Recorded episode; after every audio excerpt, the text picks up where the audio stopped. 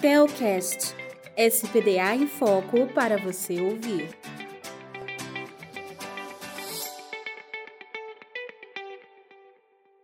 Seja muito bem-vindo ao nosso Telcast.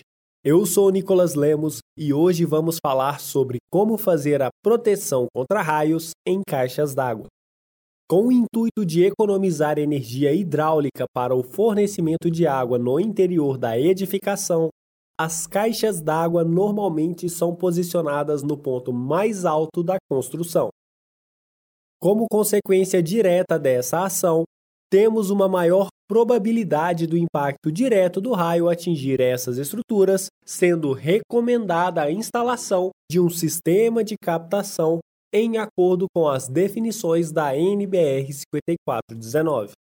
Nas caixas d'água construídas a partir de materiais não metálicos, como plástico, PVC, fibrocimento e etc., o impacto do raio poderá causar o derretimento e ou destruição abrupta de parte desses elementos.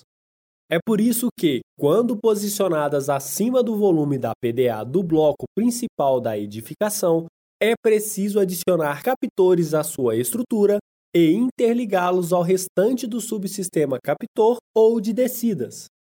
O mesmo se aplica a reservatórios fora dos limites da edificação. Porém, além da captação, nestas situações será preciso instalar também os subsistemas de descidas e aterramento, que podem ser naturais ou externos. Um cuidado especial deve ser adotado em relação à instalação dos componentes da PDA, visto que a maioria destes reservatórios é para uso e consumo humano.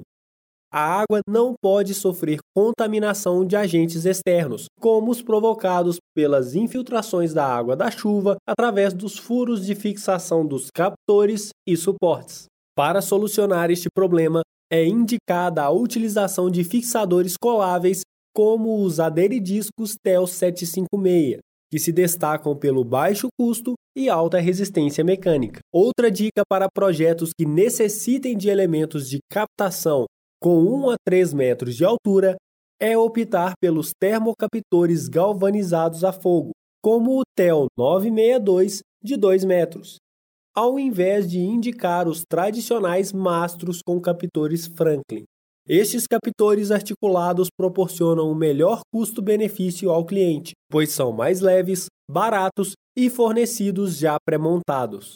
Já em caixas d'água metálicas, a proteção contra raios é muito mais simplificada, uma vez que sua própria estrutura pode ser considerada um componente natural de captação, descidas e até aterramento. Para isto, basta que a espessura de sua chapa seja superior ao mínimo recomendado pela tabela 3 da parte 3 da NBR 5419, contemplando a prevenção de perfuração. Para reservatórios de aço, por exemplo, uma espessura de 4 mm será suficiente. O não atendimento desta exigência implica na obrigatoriedade de adotar elementos externos de proteção. Em alguns reservatórios mais sofisticados ou com aplicações críticas, podemos encontrar sensores diversos. Para estes, será preciso instalar protetores de surtos, como os da linha DEN Connect, que servem para desviar as correntes do raio e os surtos induzidos pelo seu campo eletromagnético. Na dúvida sobre este ou outros assuntos, consulte a equipe técnica da Termotécnica para Raios. O que achou deste conteúdo? Fique ligado! Toda semana um novo episódio sobre o universo de SPDA.